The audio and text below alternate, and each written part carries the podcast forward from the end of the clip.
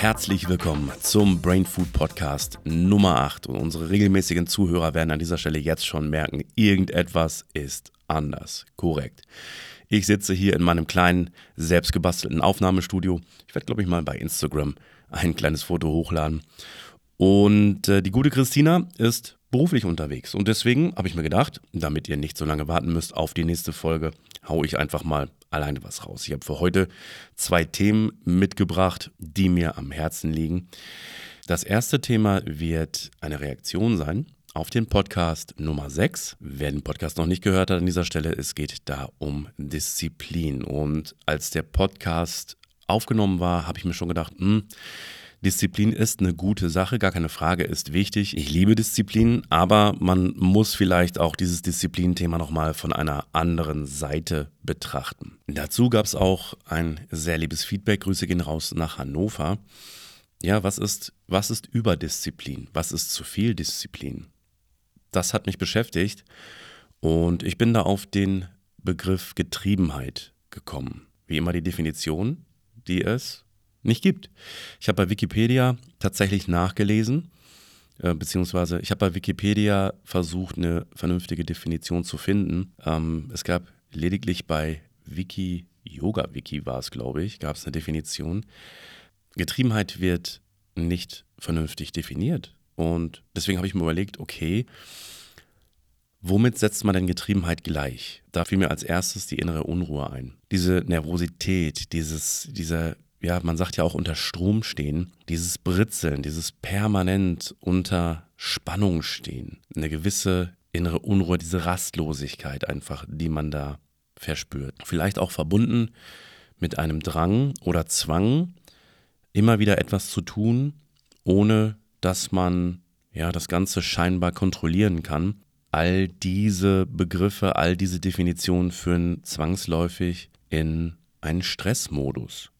Symptome, jeder kennt es, glaube ich. Jeder hat schon mal so eine Phase gehabt, in der er getrieben war aus den unterschiedlichsten Gründen. Nervosität, ja, vielleicht auch Gereiztheit. Wer Stress hat, wer Druck hat, wer sich unruhig fühlt, der hat natürlich nicht viele Ressourcen, um argumentieren zu können, um Sachen auszuhalten und deswegen wird er wahrscheinlich relativ schnell sehr aufbrausend reagieren.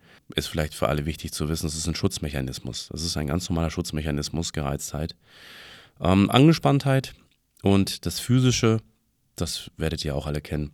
Herzklopfen, eventuell sogar Schweißausbrüche, vielleicht in einer Akutsituation, Schwindel und womit ich natürlich auch zu Zeiten meines Burnouts zu kämpfen hatte, Schlafprobleme.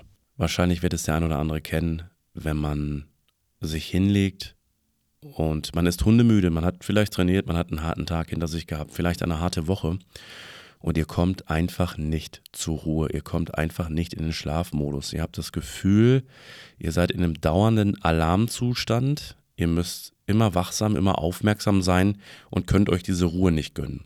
Das war für mich unheimlich zermürbend und es ist meistens ein Teufelskreis, weil man dann beginnt, Angst zu haben vor dem Schlafengehen, weil man schon weiß, man kommt sowieso nicht in den Ruhemodus und dann äh, verselbstständigt sich das Ganze und man, man kommt gar nicht mehr vernünftig in die Entspannung.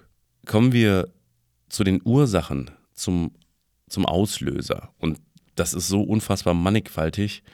Ähm, ich würde zunächst einmal unterscheiden, a, zwischen einer psychischen Komponente und b, zwischen einer physischen Komponente. Die psychische Komponente, das können Glaubenssätze sein, das kann einfach Erlerntes sein aus der Kindheit, aus der Erziehung. Zum Beispiel das Gefühl, nicht genug zu sein. Das Gefühl, nur gut zu sein, wenn man Leistung erbringt. Das Gefühl, nur sich ausruhen zu dürfen, wenn man etwas fertig gemacht hat. Das sind so Dinge, die ich in mir hatte. Ähm, ich habe, wenn ich zum Beispiel Projekte angefangen habe, die mir Spaß gemacht haben, ich habe mal eine Zeit lang äh, Anlagen eingebaut in Autos. Äh, das kennen die Jugendlichen heute gar nicht mehr.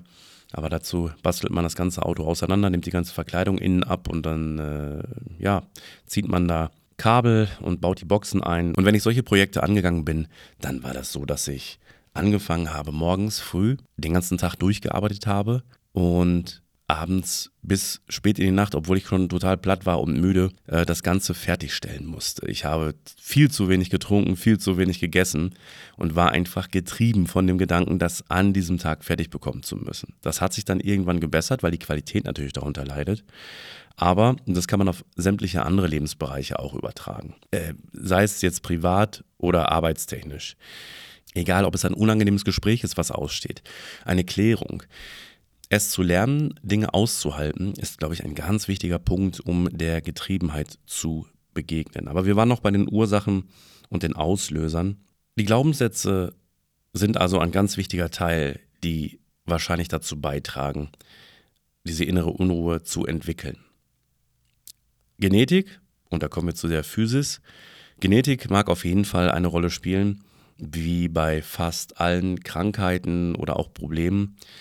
Aber, und ich glaube, das ist wichtig zu wissen, der übermäßige Konsum von Koffein, Nikotin oder Alkohol kann auch dazu führen, wenn man das sympathische System, und das ist ein autarkes System, was euch leistungsfähig macht, was die Herzfrequenz hochsetzt, was euch pusht, wenn man das die ganze Zeit von extern befeuert durch diese Genussmittel, dann kann es dazu kommen, dass der Körper das nicht mehr selber runterregulieren kann dann habt ihr das Problem, dass es nicht psychisch ist, sondern dass ihr einfach dieses, diesen Teufelskreis tatsächlich anderweitig durchbrechen müsst und das System runterpegeln müsst.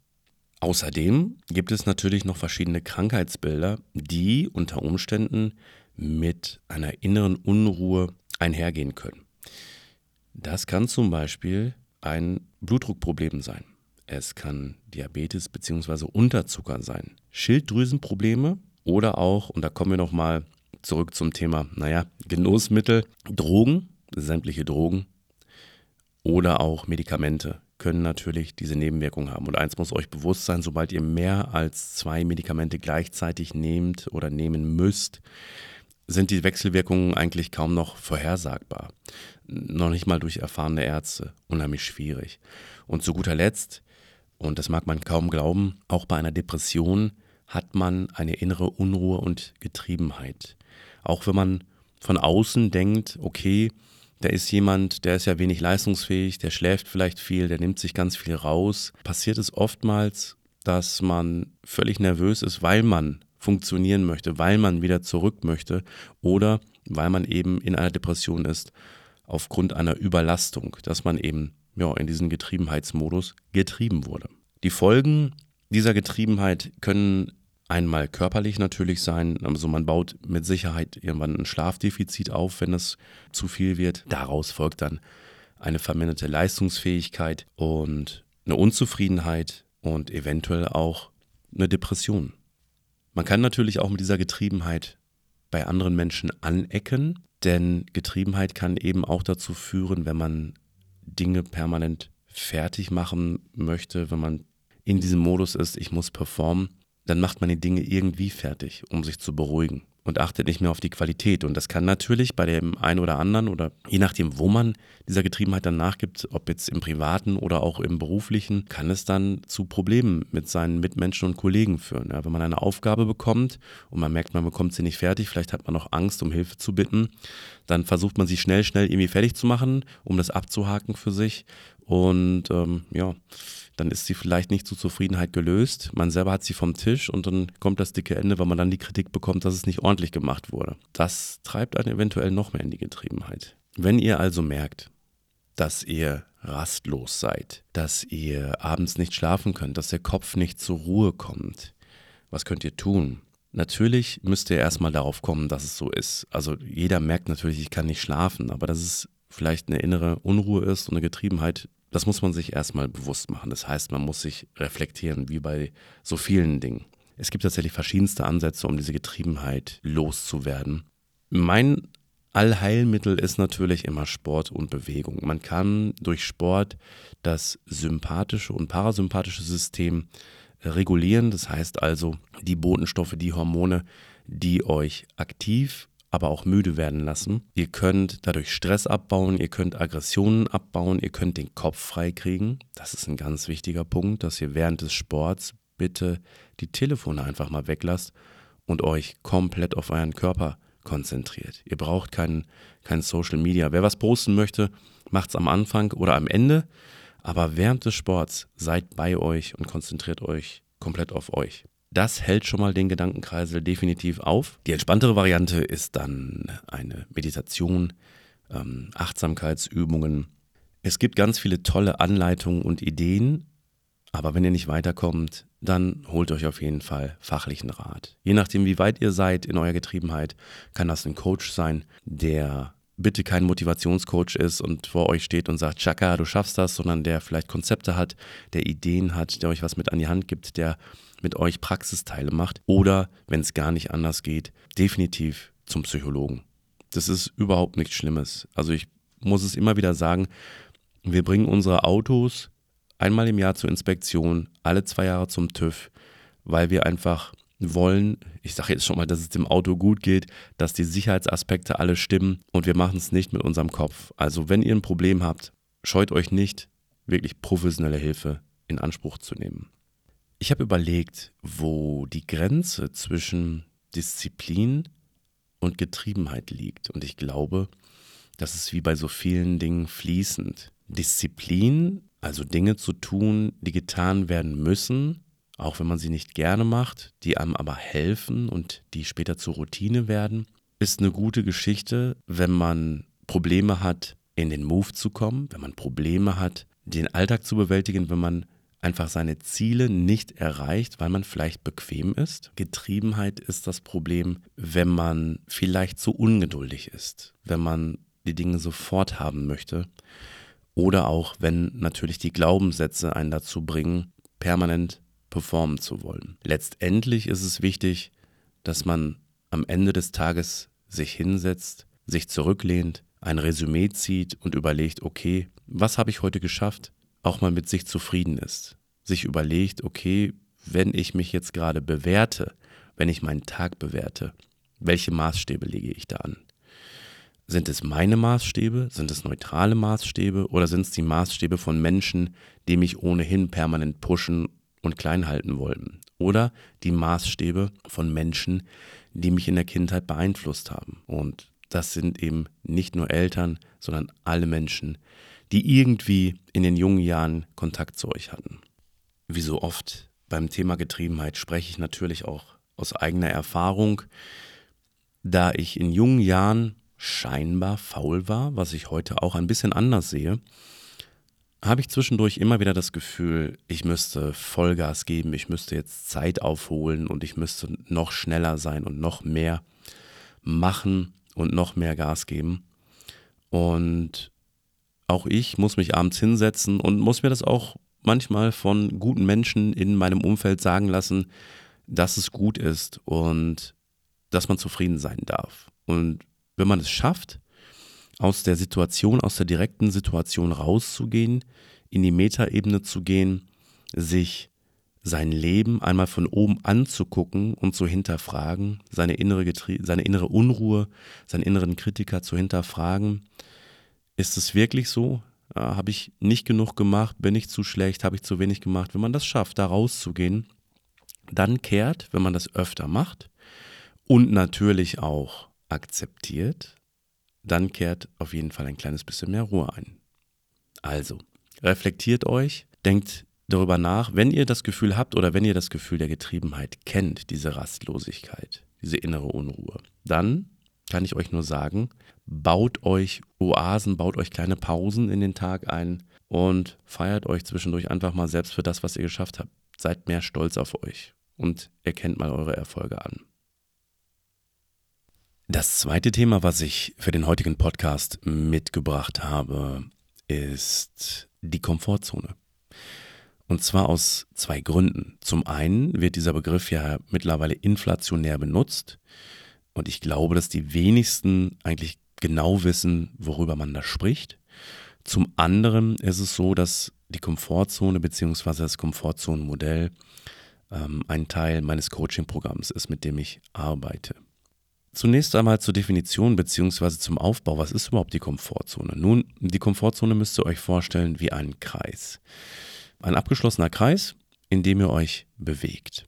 Alles in diesem Kreis ist euch bekannt. Alles, was ihr da macht, alles, was ihr esst, alles, was ihr konsumiert, kennt ihr und könnt ihr. Und wie der Name schon sagt, das ist sehr komfortabel und fordert einen kein Stück. Ja, es ist, geht einem locker von der Hand. Außerhalb dieser Komfortzone liegt ein dünner Ring und das ist die Entwicklungszone. Die Entwicklungszone ist Futter, ist Futter für den Kopf und für den Körper. Das sind Dinge, die man nicht kann, die man nicht beherrscht, die ein bisschen unsicher sind, die einem aber Impulse geben zur Entwicklung, damit man einfach weiterkommt, physisch wie psychisch. Um diesen Ring der Entwicklungszone liegt ein weiterer Ring und das ist die Überforderungszone. Die Überforderungszone liegt logischerweise weit außerhalb der Komfortzone und da sie extrem weit außerhalb der Komfortzone liegt, macht uns das Ganze so nervös, dass uns das überfordert. Die einzelnen Zonen können mit verschiedenen Gefühlen und ja, Begrifflichkeiten gefüllt werden. Die Komfortzone, der Bereich, den ihr kennt und könnt, der steht, obwohl es bequem ist, nach einer gewissen Zeit für Müdigkeit, für Ziellosigkeit, Mittelmäßigkeit. All die Dinge, die ihr macht, die fordern euch gar nicht und man kommt in eine Art Lethargie. Das Leben wird langweilig und wenn das Leben langweilig wird, dann kann es sein, dass man tatsächlich depressiv wird und dass man sich mit seiner Situation abfindet, dass man sich einfach sagt, okay, das, es ist wie es ist, ich kann ohnehin nichts machen und jetzt warte ich einfach, bis der Tod mich holt. Die These, die Grundthese dieses Bereichs für die meisten Menschen ist, was ist, wenn es nicht klappt? Was ist, wenn ich es nicht kann? Also eine Art negatives Denken. Die Entwicklungszone, die steht für Freiheit und Erfüllung. Wenn man sich herausfordert. Und jeder wird das kennen. Vielleicht habt ihr das als Kind auch gehabt, dass ihr im Schwimmbad wart und ihr seid vom Beckenrand ins Wasser gesprungen, was für viele schon eine Herausforderung war. Und dann springt man das erste Mal vom Einer. Und vielleicht vom Dreier. Und vielleicht vom Fünfer.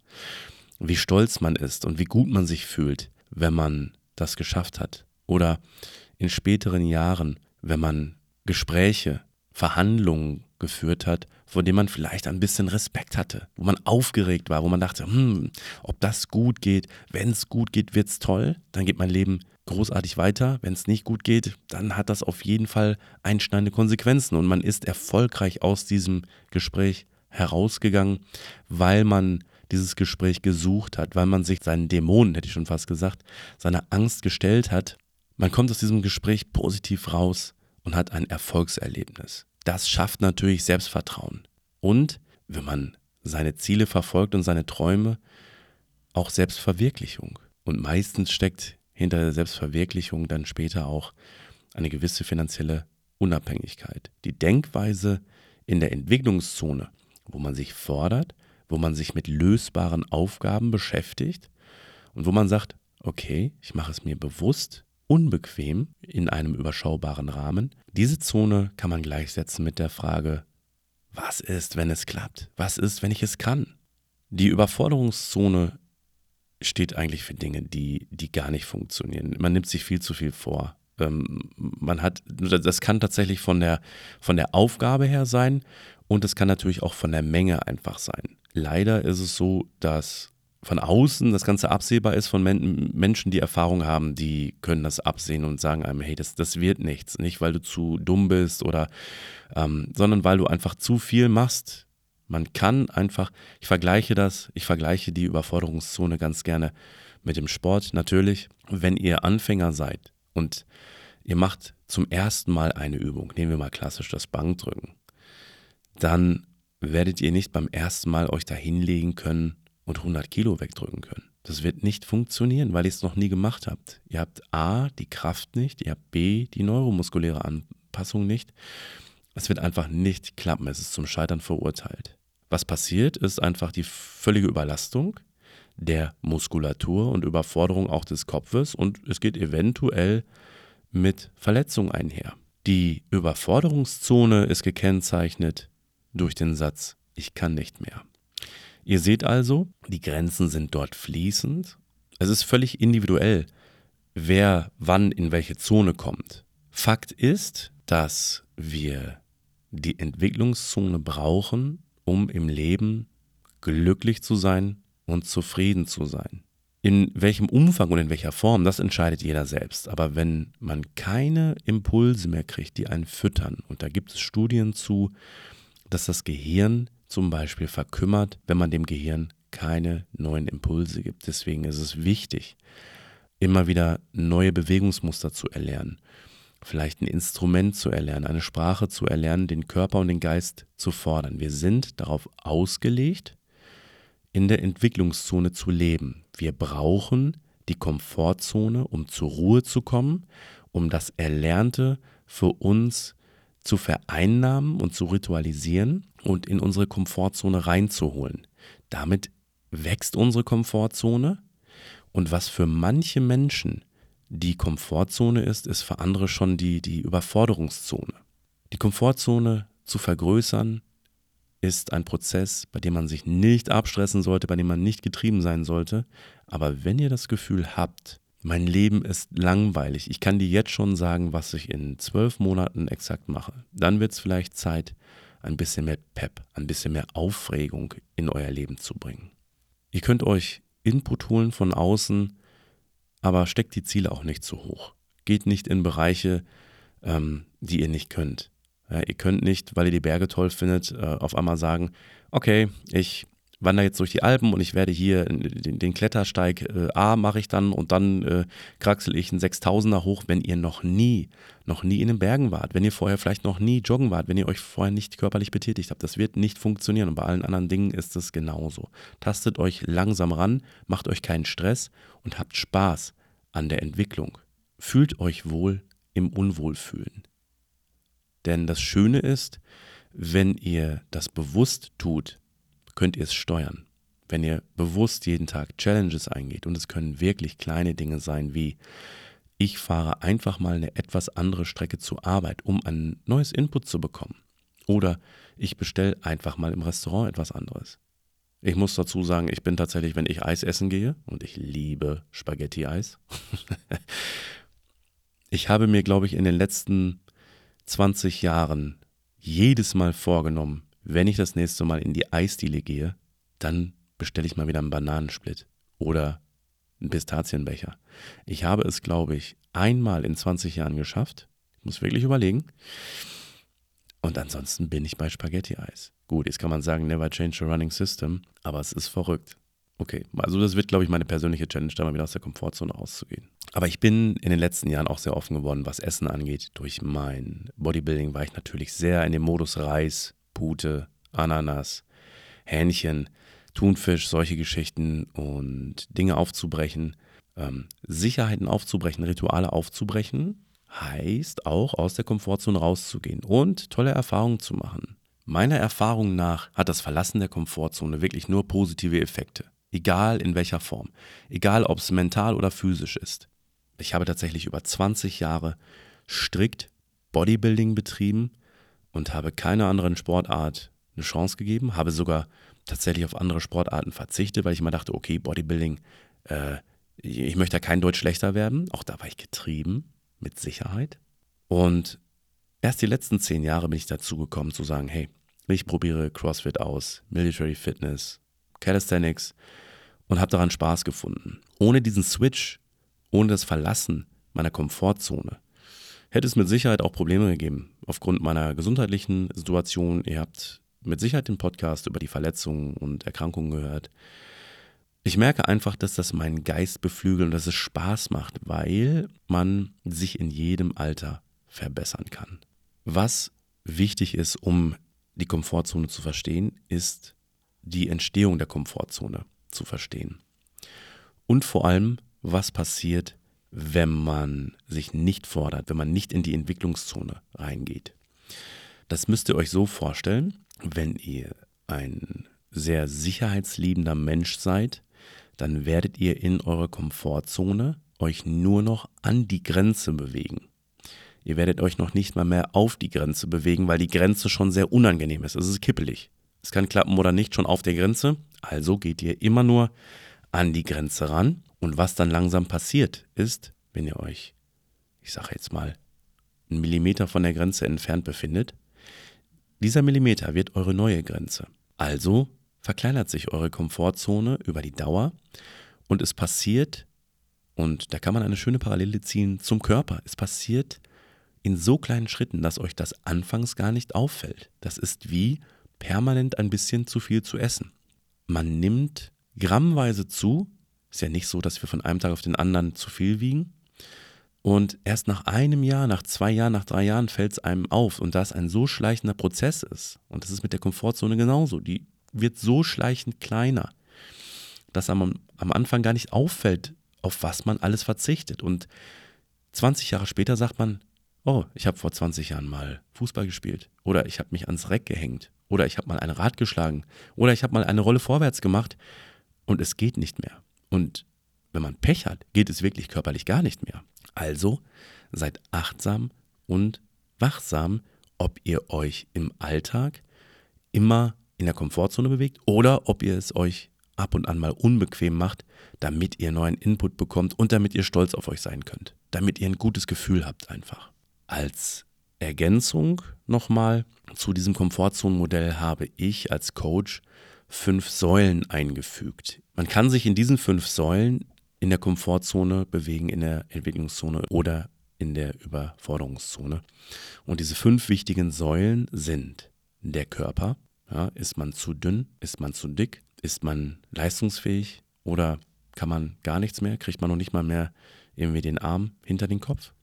Also Punkt Nummer eins, der Körper. Punkt Nummer zwei, die Familie. Und zwar die blutsverwandte Familie. Ja? Die bucklige Verwandtschaft, die man sich nicht aussuchen kann. Geschwister, Eltern, Großeltern, Onkel, Tanten und so weiter. Dann die Partnerschaft. Auch Familie, aber ich sage jetzt mal einfach angeheiratet mit den eigenen Kindern und dem gewählten Partner. Der Freundeskreis und der Beruf. Ich fasse nochmal kurz zusammen. Körper, Familie, Partnerschaft, Freunde, Beruf. In diesen fünf Hauptsäulen kann man sich in der Komfortzone befinden oder auch in der Entwicklungszone oder auch in der Überlastungszone. In allen fünf Säulen sollte man immer wieder in der Entwicklungszone sein. Dass man sich kleinen Input holt, dass man sich ein bisschen weiterentwickelt, dass man einfach den Geist und den Körper rege hält. Wenn ihr aber in zu vielen Säulen entweder euch in der Überforderungszone befindet, in der roten Zone, oder ihr euch in allen Säulen in der Komfortzone befindet, dann wird es wahrscheinlich dazu führen, dass ihr unzufrieden seid mit eurem Leben und ihr eventuell eine Depression entwickelt, eine gewisse Gleichgültigkeit, dass ihr, auf, dass ihr hungrig seid, dass ihr das Gefühl habt, eure Bedürfnisse werden nicht gestillt. Sollte das der Fall sein, wisst ihr jetzt, dass ihr einfach entweder zu bequem seid oder ihr euch zu viel zumutet. Und um da entgegenzuarbeiten, ist wie immer das Mittel der Selbstreflexion, Punkt Nummer eins. Ja, das heißt erkennen, dann eine Strategie entwickeln, wie komme ich da raus? Und das macht ihr mit kleinen Dingen. Beispiel Körper. Ihr macht nie Sport, meldet euch im Fitnessstudio an. Oder macht ein Homeworkout. Macht nicht sechs Tage die Woche ein Homeworkout. Fangt doch an mit ein, zwei Trainingseinheiten. Das ist völlig in Ordnung. Familie, sucht das Gespräch. Sucht vielleicht das Gespräch nicht mit dem Familienmitglied, mit dem ihr am meisten Probleme habt, sondern das, was euch am nächsten steht. Öffnet euch. Checkt die Lage einfach ab. Freundeskreis das gleiche. Kommunikation. Guckt einfach und ihr dürft auch selektieren. Ihr dürft einfach auch eine Bestandsaufnahme machen und gucken, okay, tun mir die Freunde gut. Bringen mir die Freunde was. Partnerschaft ist das gleiche. Und Beruf ist, glaube ich, zur heutigen Zeit mehr denn je Thema. Ist der Beruf erfüllend? Kann ich davon leben? Die Jugendlichen unter euch oder die ganz Jungen legen viel mehr Wert auf das Wohlfühlen, auf die Work-Life-Balance als die älteren Generationen. Man muss einfach nur gucken, ob die Berufswahl einfach für einen passt. Also macht eine Bestandsaufnahme, guckt euch an, wo befindet ihr euch und dann entwickelt Strategien, damit ihr glücklicher werdet. Und auch da ist es keine Schande, um Rat zu fragen und mit Menschen zu sprechen, die vielleicht schon Erfahrung in diesen Bereichen haben. Ich von meiner Seite kann auf jeden Fall sagen, dass ich früher die Komfortzone sehr stark benutzt habe. Das ist natürlich auch ein Schutzmechanismus. Man hat natürlich Angst, man will natürlich vielleicht auch keine Fehler machen und ähm, man braucht einfach dieses Sicherheitsgefühl.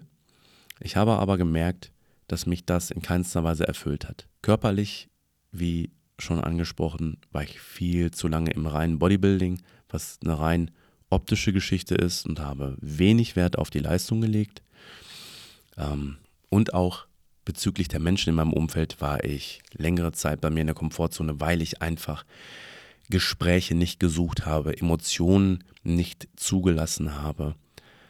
Und auch das hat mich sehr unglücklich gemacht. Beruflich war es ähnlich, dass man immer wieder auf dem Move war. Manchmal habe ich den Absprung nicht früh genug geschafft, aber da war es eine stetige Entwicklung. Ich habe immer gemerkt, wenn ich den nächsten Schritt brauchte, und den habe ich getan. Und ich kann euch alle nur dazu ermutigen, euch zu bewegen. Verharrt nicht zu lange und lasst euch von niemandem erzählen, dass es nicht anders geht. Das ist Nonsens, das ist Bullshit. Man hat immer, wirklich immer, die Möglichkeit zu entscheiden. Ja, die Entscheidungen können hart sein, harte Konsequenzen haben, aber wenn du weiterkommen möchtest im Leben, wenn du aus deiner Komfortzone rauskommen möchtest, wenn du glücklich und zufrieden sein möchtest, dann musst du diesen Weg gehen, dann musst du, auch da wieder die Verbindung zum Sport, dann musst du das Gewicht tragen. Und wenn du glaubst, du hast keine Alternative, du hast keine andere Möglichkeit, dann belügst du dich selbst. Denn du hast immer eine Wahl. Du kannst immer Ja oder Nein sagen. Der eine Weg ist der leichte und der andere ist der schwere. Ein Gewicht, was dich anfangs erst zu Boden drücken will, kann auf Dauer dein Trainingsreiz sein und dich stärker machen. Also nimm das Gewicht an, stemm dich mental dagegen, denn es hat viel mit dem Willen zu tun und werde stärker und meistere das Leben. Ja, so viel zu den Themen Getriebenheit und Komfortzone. Ihr merkt, Disziplin braucht ihr, um aus der Komfortzone rauszukommen. Getriebenheit bringt euch vielleicht in die Überforderungszone. Wie alles im Leben ist es eine Sache der Balance. In diesem Sinne, habt eine gute Zeit, habt gute Leute um euch und bis bald.